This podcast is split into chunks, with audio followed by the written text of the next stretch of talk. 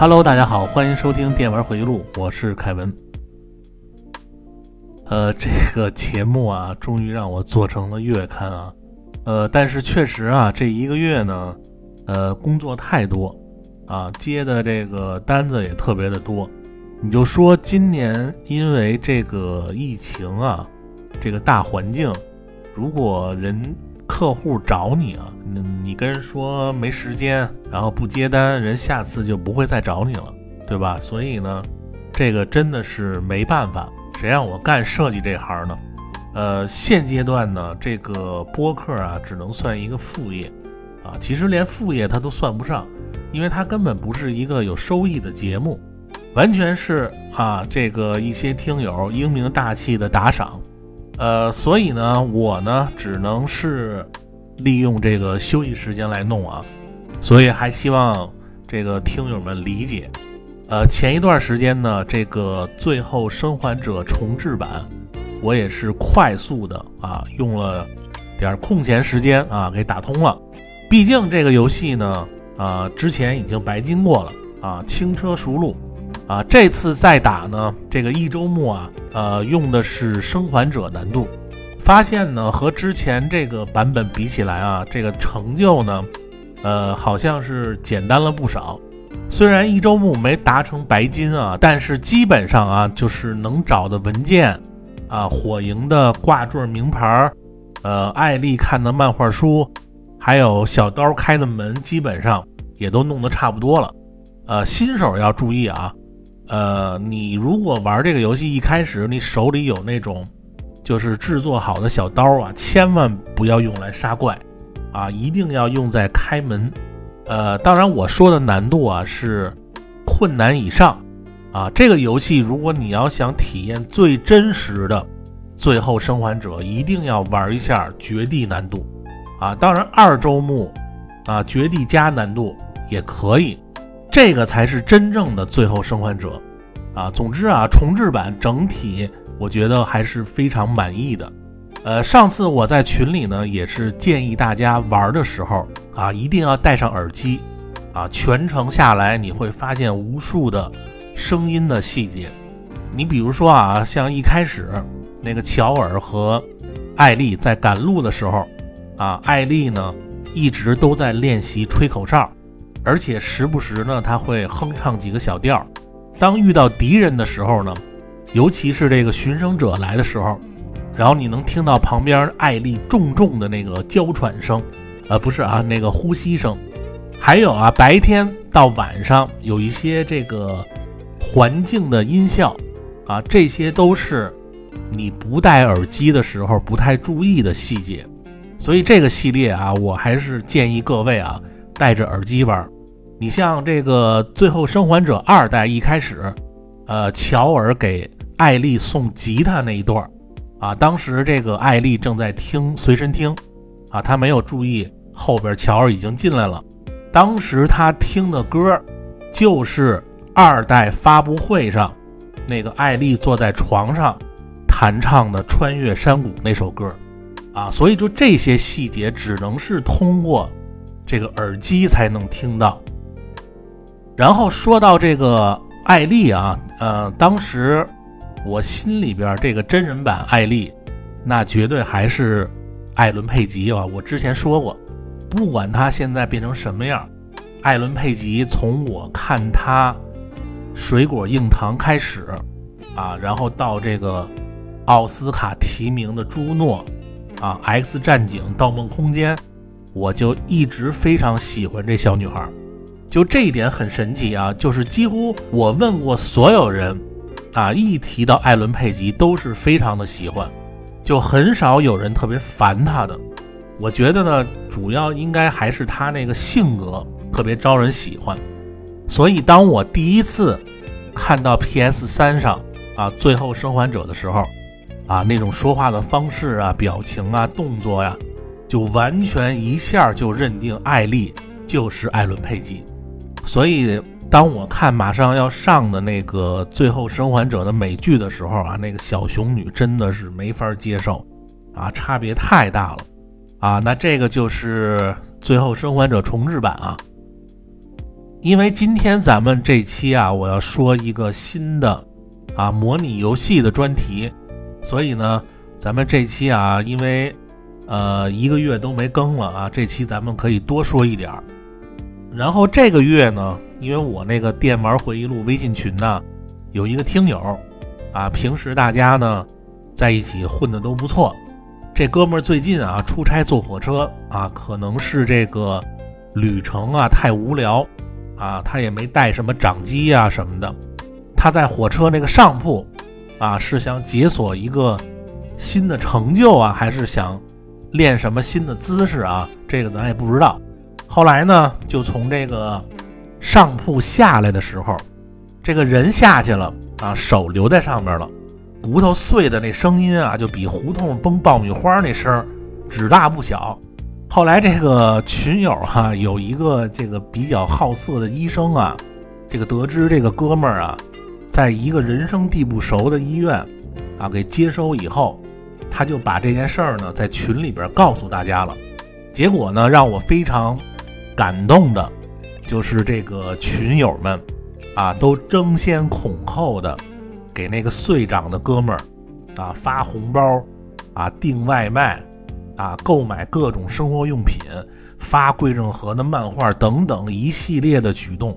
啊，就连杜蕾斯啊也没落下，全方位立体化的 care 这哥们儿啊，所以我觉得就这件事儿啊，特别的让我感动啊，所以我一定要在节目里说一下啊，这事儿你说你往小了说啊，是体现关怀、体现爱；往大了说。这个就是社会主义核心价值观的最好的体现，因为咱们的民族精神的核心呢，不就是帮助别人就是最大的快乐吗？对吧？所以呢，这个电玩回忆录啊，微信群的这帮群友，你们不要以为他们是天天玩游戏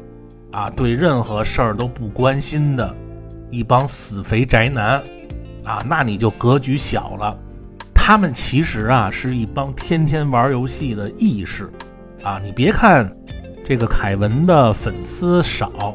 啊，比不上那些大主播啊，微信群一下弄压他妈二十多个。但是你可以去找啊，这种真情实感的故事，那太少了，对不对？所以各位呢，可以看一下这期的文案区啊，呃，又有图了。啊，这个群里呢，大书法家啊，也是这个笔走龙蛇的啊，写了一首诗，我给他截图在这个文案区了，供各位欣赏。有人说啊，你这个文案区怎么现在不放图了？其实呢，一个是啊，这个工作太多啊，没时间弄；再有一个呢，就很多人啊，他找不到这个文案区。因为毕竟啊，这个播客节目还是以听为主，还有很多人呢，就是在路上听啊，开车听，所以都不怎么看这个文案区。后来我就决定啊，先不弄这个文案区的图了，确实是挺耽误时间。那咱们以后啊，就是这个文案区啊，尽量的做。如果我有时间的话，我就把这个。就是特别要放的图，我会在节目里和大家说。啊，那咱们今天这个闲篇啊，先说到这儿啊。咱们下边呢，还是这个聊聊啊，这个模拟游戏。啊，因为我觉得啊，这个模拟游戏比恐怖游戏那数量肯定是多出好几倍，所以呢，我也不排名了啊，我尽量呢，把我玩过的每一个。啊，就感觉特别好的，从 PC DOS 年代一直说到现在，啊，各位呢可以听完以后呢，如果你没玩过，你可以去尝试一下，不怎么样的就不和你们介绍了啊。当然，你们也可以在这个留言区啊去补充。呃，咱们说到这个模拟游戏啊，其实呢，它有很多的类型。啊，你比如说这个角色扮演，啊，其实它也算一种模拟类游戏。还有呢，就是策略模拟游戏，啊，你像三国呀、日本的这个战国呀，还有一些历史题材的策略游戏，它们都属于模拟类型。还有就是大家经常玩的啊，养成类的、恋爱类的啊，你像这个《美少女梦工厂》啊，《明星志愿》《心跳回忆》这些呢，都属于模拟类型。还有呢，就是这个模拟经营类啊，模拟一个行业啊，或者是一种职业啊，比如说啊，你呢是一个数学老师啊。你呢？对这个律师这个职业啊很好奇，觉得律师啊一天到晚这个摇头尾巴晃啊，非常的屌。那么你呢就可以去玩这个逆转裁判，或者呢你对这个医生啊感兴趣，你可以玩这个牛蛙的主题医院啊，双点医院，还有 NDS 上的超直刀系列，或者呢你想当一个机长。啊，想开飞机，你可以去玩这个微软的模拟飞行，啊，或者是黄牌空战，这些呢都能满足你对这个行业或者这个职业的好奇心。当然，模拟类型啊，其实还有很多啊，就是呃，像那种啊模拟体感类的，或者是模拟沙盘类型的。总而言之啊，就是你生活的方方面面。都可以做成模拟游戏。拿我来说啊，很多人都知道我比较擅长这个格斗类啊，还有动作类的游戏。但是其实我呢，本人啊更喜欢模拟类型的游戏啊，因为我最早接触的模拟类型游戏啊，应该算雅达利上的那个赛车。呃，之后 FC 上模拟策略的就是《霸王的大陆》。呃，直到这个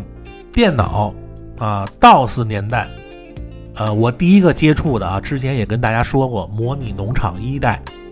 当时呢，我和这个院里啊，呃，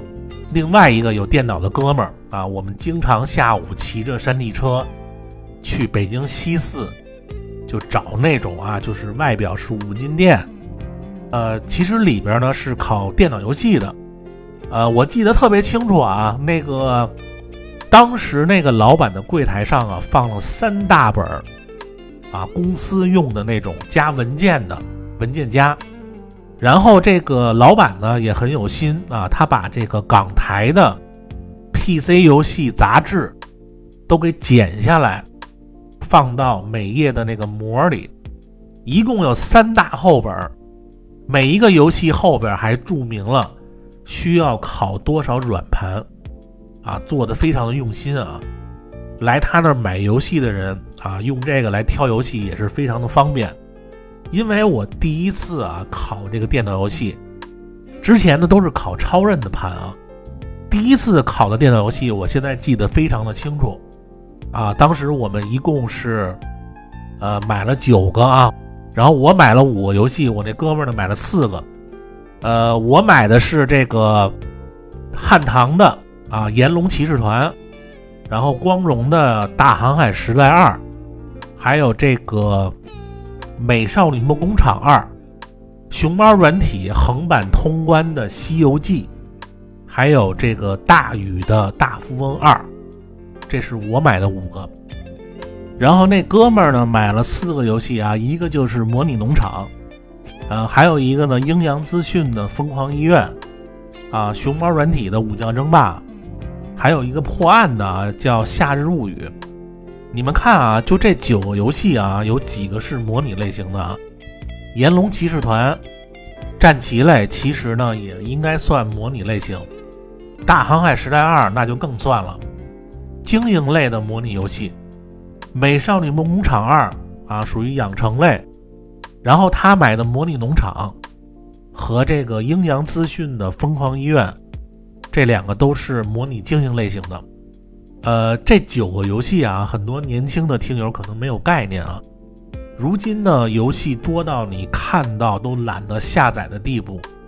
但是在九十年代啊，一次能弄到九个电脑游戏，那真的比过年还爽。呃，之后呢？我是先玩的模拟农场，之前也给你们描述过。啊，它这个界面呢，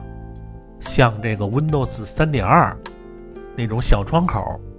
啊，有一个类似农场的俯视图，上面呢有农田啊、农舍，还有各种农药的飞机啊、拖拉机。呃，当时你第一次接触这个模拟经营类的啊，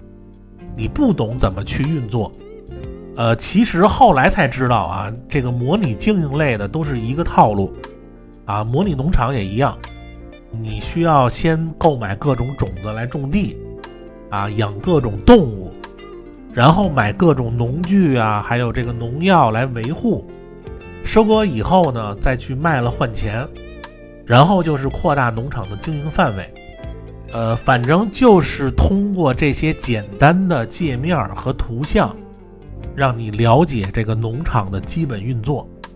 你看现在这个模拟农场啊，现在出到这个二零二二了吧？反正最新的几代啊，其实都差不多。呃，有很多工作需要你亲自去弄。以前你可以这个飞机喷农药啊、施肥呀，点几个命令啊就可以交易。但是现在这个模拟农场啊，各种的农具。都需要你亲自去开，啊，这感觉真的是有点累。不过它这个游戏啊，确实是做的越来越细，起码你玩过以后，你就能知道这个收麦子的收割机长什么样，啊，哪个是收棉花的，哪个是收这个牧草的，这个养猪你需要建造一个什么系统，才能让它们繁殖后代。就这些东西，只有你在模拟类型的游戏里才能玩到。所以，为什么我一直说啊，这个模拟游戏它不是一个简单的娱乐？因为游戏里呢，你会遇到很多现实中你无法遇到的问题。所以，模拟类型的游戏呢，还能提高你解决突发事件问题的能力。所以，这个类型啊，玩的人。要比格斗类型，还有动作类要多很多。呃，有很多妹子也特别喜欢玩模拟类型的。最主要的原因就是模拟类型的游戏不用去考验你的手法啊，你不用去预判对手的出招，或者是赶时间去完成一个任务啊。模拟游戏只需要你用脑子去玩。大部分都不用你那个什么魂斗罗第一关能死十次那个手去操作。当然，这个模拟农场啊，现在这几代呢还是比较考验操作的啊，有很多这个拖拉机啊，这个农具，你真的都不知道怎么去开。所以我觉得啊，模拟农场这个系列啊，有那种啊，就是厌倦这个两点一线这个上下班的。这些听友，啊，你可以在这个游戏里啊，安安静静的去当一个不简单的老农民，呃，所以模拟农场这个系列啊，还是值得给你们推荐的。然后今天呢，我还要再好好说一下这个《美少女梦工厂》这个游戏啊。如果我要排名的话啊，《美少女梦工厂二》绝对是在模拟类型游戏里排前十的。九三年的游戏，啊，画面精美程度，你放到现在都没有几个能超越。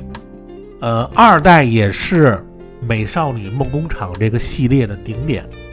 呃，现在的《美少女梦工厂》呢，一共出了五代，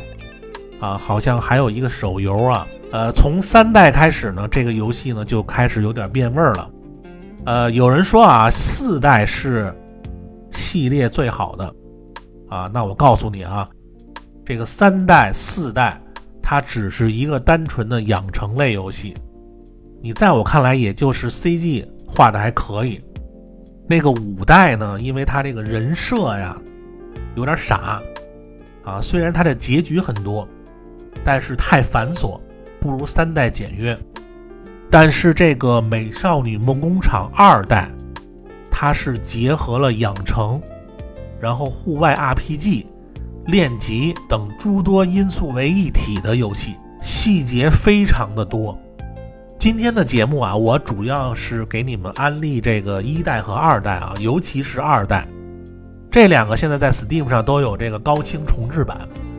呃，当时啊，我们看到这个游戏以后啊，呃，它那个一代和二代在那个考电脑游戏的店里啊都有。从画面看呢，肯定还是选择二代啊。在没玩过养成类型之前啊，你会觉得在游戏里啊，养一个小女孩，然后当一个老父亲啊，是一件多么刺激的事儿。而且像这种就是养成类游戏啊，它的代入感特别强。为了培养这个女儿能够出人头地，你不得不让这么可爱的女儿去打工赚钱，然后再学习各种技能。在这个游戏里呢，它每年都会有一个收获季，里边呢会举办四个大型的比赛，一个呢是武斗大会，还有呢就是。艺术绘画大赛、皇家舞会和烹饪大赛。当然，如果你要想获得冠军的话啊，必须要提高相应的数值。我一般呢都是从这个武斗大会开始，啊，先提高这个女儿的战斗的属性，因为它这个二代你可以选择外出，有四个区域啊，你可以去探索。当然，在野外呢，你会遇到各种强力的怪物，所以要先提高这个战斗属性和体力，你在野外才能生存。赚钱最快的方式就是在野外开宝箱。我记得之前啊，有一个大神曾经用这个 S L 大法啊，就去最大化的在规定时间里去刷怪，在这个东部森林的区域。他打那个山猫怪，会随机掉这个猫眼石。这个猫眼石啊，你可以去西部沙漠啊这个区域，它的西北角有一个小屋里啊，有一只猫啊，那个猫呢就是猫神。然后你可以跟这只猫啊，用这个猫眼石呢，换取这个小女孩啊。呃，升一公分的身高，或者是这个体重减一斤，这个就是为将来啊要参加这个皇家舞会，这个小女孩呢可以穿好看的衣服的一项重要的准备工作。就经常在这个野外刷怪，还能刷到很多这个护甲这些物品，尤其是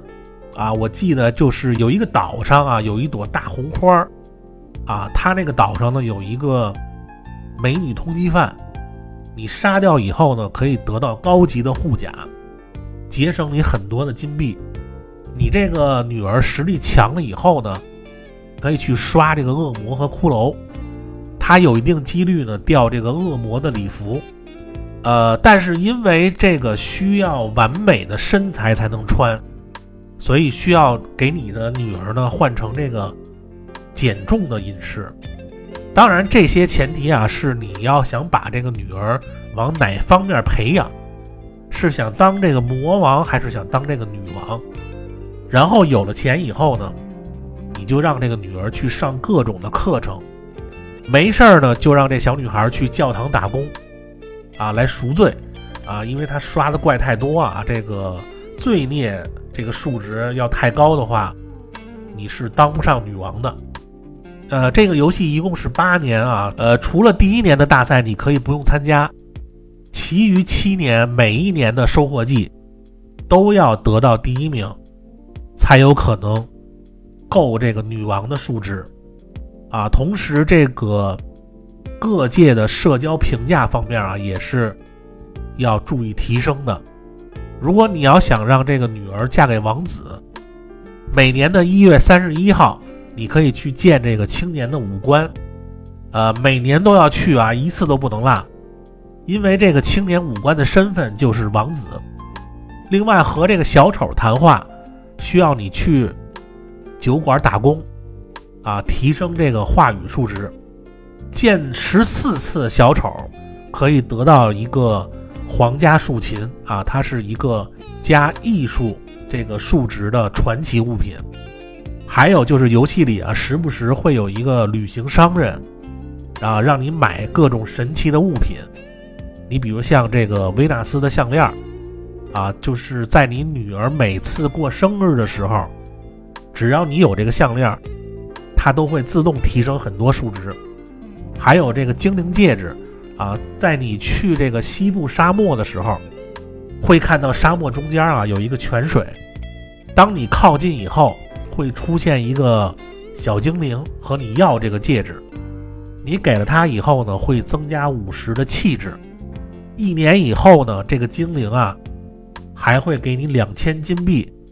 和一百点感受作为谢礼，呃，所以说呢，这个游戏里啊。呃，不仅是商人卖的东西啊，还有在野外你得到的物品，当时可能没什么用，但是在某一时间和地点，就会触发相应的事件。游戏里呢还有一个隐藏的商店，因为每一个版本啊都有不同的进入方式。商店里边呢，你可以购买很多神奇的物品，你比如像这个丰乳丸这些。当然也有非常邪恶的啊，透明的衣服，啊，这个咱们就不多说了，啊，总之啊，这个二代每一个人物支线都是有联系的。当时，当时九三年这么一个小小容量的游戏能做出这么多内容，啊，所以它是这个系列的顶点。呃，如果没玩过二代啊，我建议你马上弄一个去玩一下。呃，除了《美少女梦工厂》系列啊，还有一个小时候玩了很长时间的养成类，就是《明星志愿》系列。呃，《明星志愿》呢是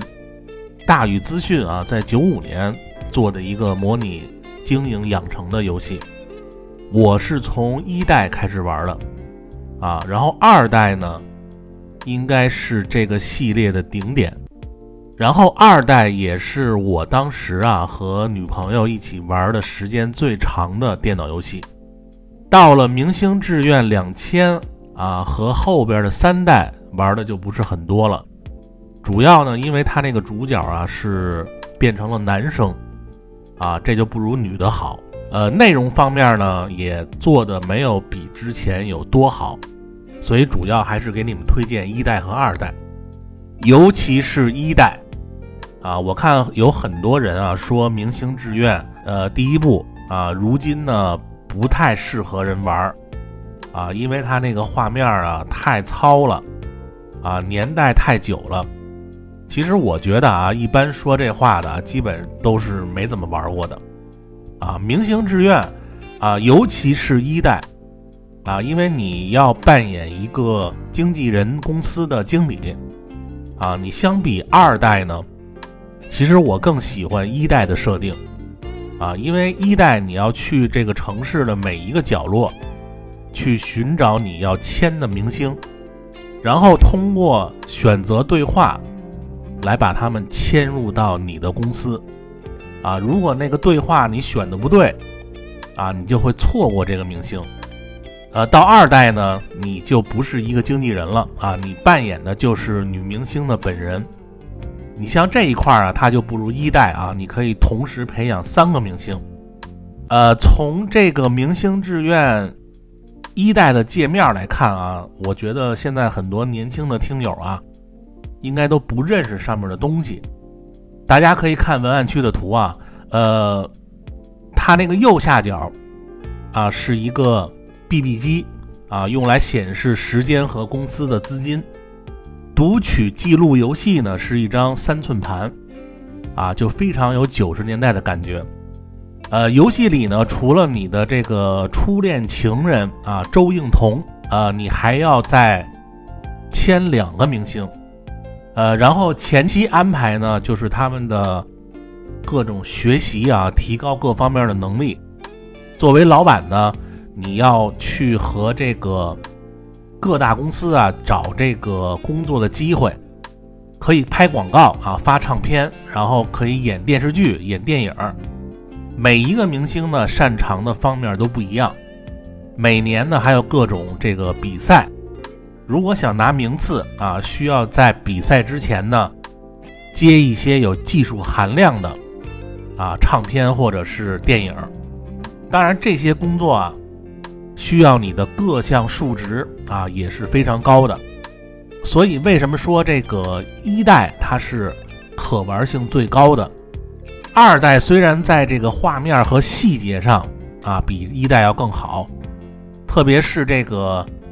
游戏的事业线和恋爱线啊，然后再加上这个换装系统啊，都非常的完整啊。但是我觉得二代更适合女生来玩，所以一般我呢都是让这个女朋友。啊，玩这个游戏，一个是呢，只要她一玩啊，就停不下来，啊，我坐在旁边呢，就可以这个做一些小的动作，他也没工夫跟我计较。然后第二呢，就是这个二代啊，它的音乐做的太好了，啊，很吸引女生。呃，主题曲啊，侯湘婷的《秋天别来》，直到现在啊，我一听这歌啊，就立刻想起我那些小动作。啊，不是啊，就是立刻想起了这个游戏，所以呢，我非常感谢这个游戏啊，给我当年啊带来很多这个机会啊，呃，带来很多回忆啊。五星建议啊，各位了解一下《明星志愿》。呃，DOS 时代啊，它这个模拟养成的精品特别的多，除了当时啊光荣几个硬货的游戏啊，像大航海时代。泰格立志传三国，呃，这几个咱们节目里就不多说了啊。呃，如果以后有机会的话，呃，我会分别做专题来说。咱们今天呢，主要是说一些能勾起回忆的啊。呃，刚才我又想到了两个，一个是皇帝啊，一个是疯狂医院。说到这个皇帝啊，这个游戏。啊，其实后来还有一个天堂鸟出的皇后，啊，主要是培养女儿，啊，有点和美少女梦工厂差不多，啊，但是那个皇后和这个皇帝比起来啊，那肯定是这个皇帝要做的更细一点。呃，皇帝这个游戏呢，就是让你去扮演皇上，啊，这个游戏做的非常的细致，通过一开始的一个性格测验。来决定你扮演的皇上的性格，啊和各项数值。呃，皇帝这个游戏呢，它是属于模拟养成，呃，还有这个策略军事，啊等一体的一个缝合怪。啊，游戏里呢，你可以模拟皇帝的一生，呃，包括政务啊、军事啊、后宫等等这种啊，每天皇上都要操心的事儿。目标呢，就是统一天下，啊，每天呢，你可以去上朝，通过你的这个宰相来了解全国的情况，然后分别呢，从这个吏部啊、户部啊、什么礼部、兵部、刑部啊，还有工部来建设你的江山。上完朝以后呢，你就可以在这个皇宫里啊，呃，每一个宫殿里来回乱窜。啊，来提高这个皇帝的各项数值。这个游戏呢也分白天和黑天啊。呃，到晚上呢，你就可以去这个后宫啊，去翻牌儿啊，恢复体力。这个游戏啊，就是玩的过程中啊，可以让你身心愉悦啊，不像其他的游戏啊，你就扮演一个臭屌丝。这个呢，你可以随心所欲的胡来。所以，皇帝这个游戏啊，绝对是一个精品级别的啊，非常值得一玩。呃，还有呢，就是疯狂医院啊，疯狂医院之前跟大家说过两句啊。呃，当时这个疯狂医院和牛蛙的主题医院，它是两个游戏。牛蛙的主题医院呢，是让你建造整个的医院系统，而疯狂医院呢，呃，是你。从一名实习医生，啊，通过给各种病人看病来积攒经验，啊，还要给他们做手术，最后呢，一直做到院长。游戏里有各种医药学知识点是非常的多。当时我玩的时候啊，因为这个游戏里啊，所有的医学资料全都在这个医生休息室里才能查到。呃，当时这个电脑截图啊，也不像现在这么方便，也不能上网看攻略。我呢就把这个游戏里各种这个医学资料啊，都抄到了本上。玩了一段时间以后呢，这个病人来描述病情啊，我通过几个关键词就能判断他得的是什么病，基本上都不用去做检查。呃，但是呢，一直呢还是主要玩这个内科医生，啊，外科确实是有点难度，啊，因为他那个手术啊是非常的不好做，呃，啊，你只要拉错一步，这个病人就 over 了，呃，直到现在还有这个疯狂医院的群在研究这个游戏里手术的做法。呃，我觉得啊，这个游戏里最好玩的还有一个就是送礼的系统，因为医院里啊，每一个人呢，他都是有风评的，啊，人际关系特别的重要，尤其是你的几个上司，啊，你可以在这个餐厅里啊找到你那几个上司的秘书，来了解上司的喜好。游戏里呢也准备了非常多的礼品，啊，你比如说啊，这个主任，啊，他喜欢女人，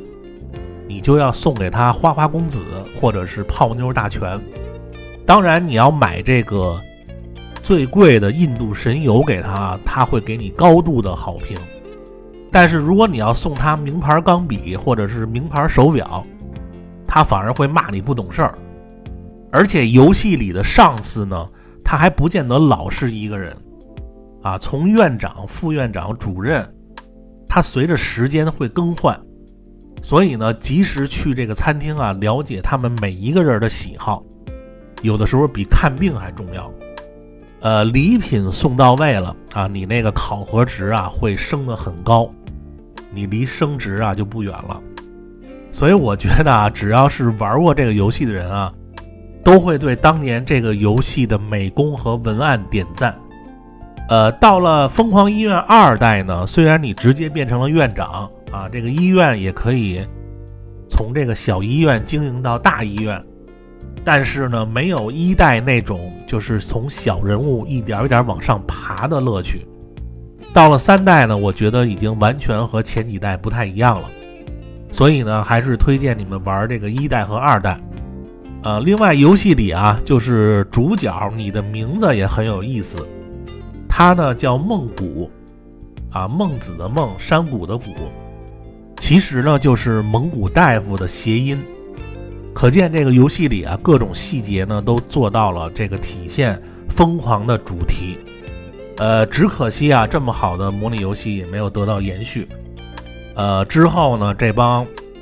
啊制作团队啊。呃，都去模仿这个老史的 RPG 了，没有人再开发这种原创游戏了。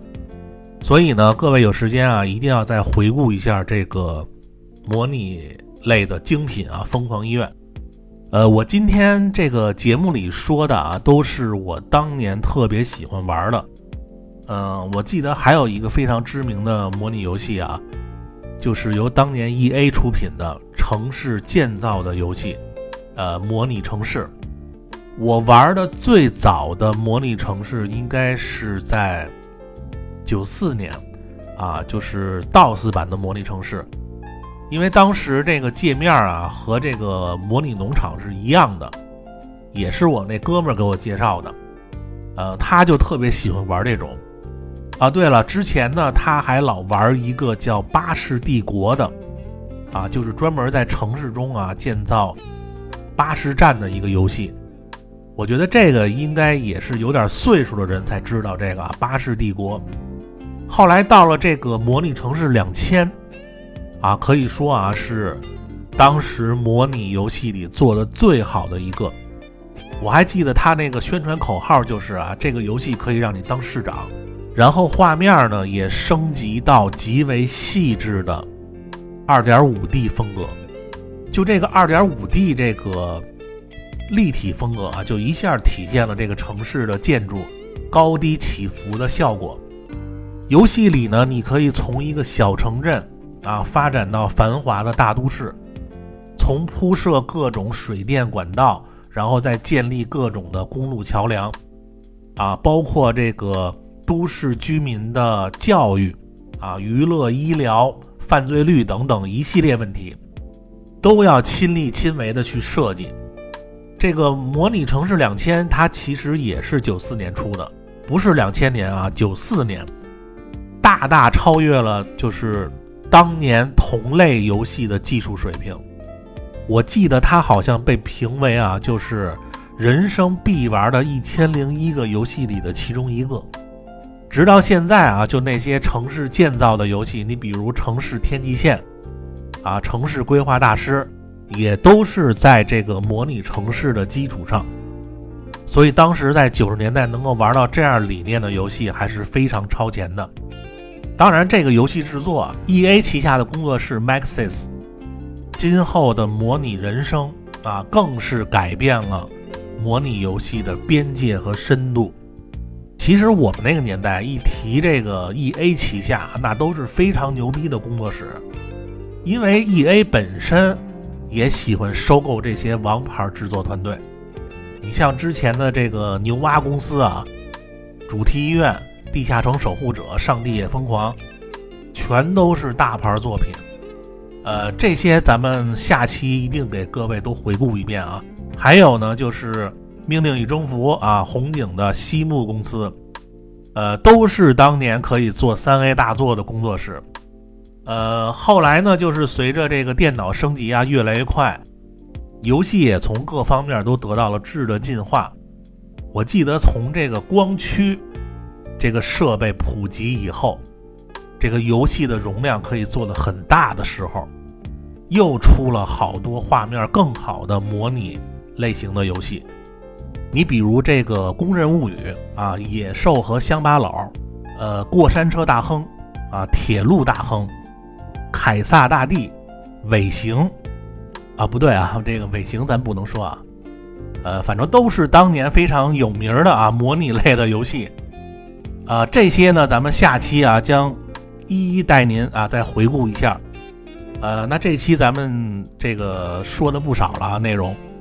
呃各位呢可以反复收听啊，节目最后呢，呃还要感谢一下上期啊这个打赏的听友。首先呢，感谢这个稼轩啊老首长和新任管理员二马青腿师傅，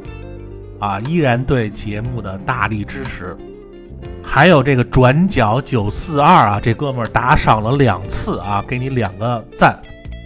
还有就是元老人物啊，真小气鱼和资源大师十八摸的慷慨投资。还要感谢这个豆豆快跑和奶骑士啊这两个哥们儿的红包。最后，啊，这个每期的榜一大哥啊，安迪的大红包啊，这个呃，COD 十九咱们都定了啊，这个十一月啊，游戏里见。呃，再次感谢这帮老板的金币啊！大家呢收听完本期节目以后呢，别忘了啊，这个听完顺手在专辑那儿啊，是在专辑那儿，就是你在喜马拉雅。搜这个电玩回忆录，出来那个蓝色的专辑那儿评一个五星好评，一定要拉到五星啊！有好多人不小心就拉成四星了。新的听友别忘了点这个订阅关注。咱们下期呢，先不说模拟游戏啊，咱们下期说一个新的专题，就是 NDS 掌机的专题。希望你们继续关注电玩回忆录，感谢各位。收听本期节目，咱们下期再见，拜拜。